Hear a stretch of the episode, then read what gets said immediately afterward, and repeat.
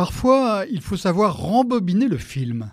Souvenez-vous, la Chine allait devenir l'usine du monde en inondant le monde de ses produits, des jouets en plastique au pied du sapin de Noël jusqu'aux énormes paquebots de croisière en passant par les téléphones mobiles.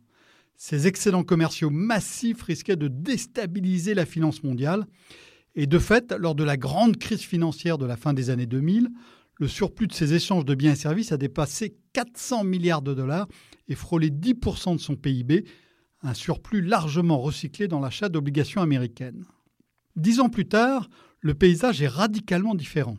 D'après le FMI, l'excédent chinois atteindrait cette année 60 petits milliards de dollars, soit 0,4% de son PIB. C'est le plus petit déséquilibre des grands pays, avec la France qui aurait un déficit de même ampleur.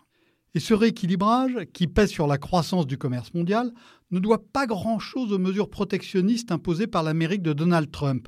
Il vient d'abord de ce qui s'est passé à l'intérieur de l'économie chinoise. Des salariés mieux payés ont davantage consommé. Ensuite, ils se sont mis à faire du tourisme de masse à l'étranger. En France, une simple prise en compte améliorée de ces voyages dans les statistiques de la balance courante a suffi à faire pratiquement disparaître le déficit.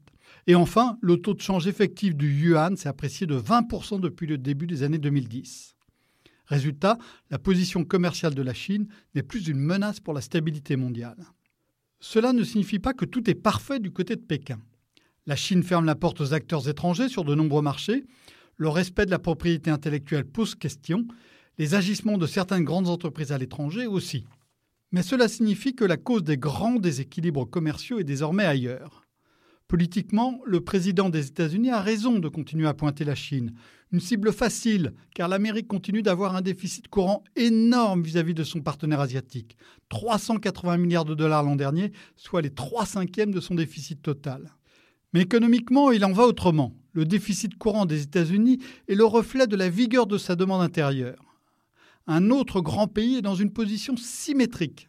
C'est l'Allemagne, avec un excédent courant qui approchera cette année encore 300 milliards de dollars de surplus, soit 7% de son PIB. À l'approche des élections américaines, cette Allemagne constitue la prochaine cible facile de Donald Trump, alors même que son économie traverse une passe difficile. Retrouvez tous les podcasts des échos sur votre application de podcast préférée ou sur leséchos.fr.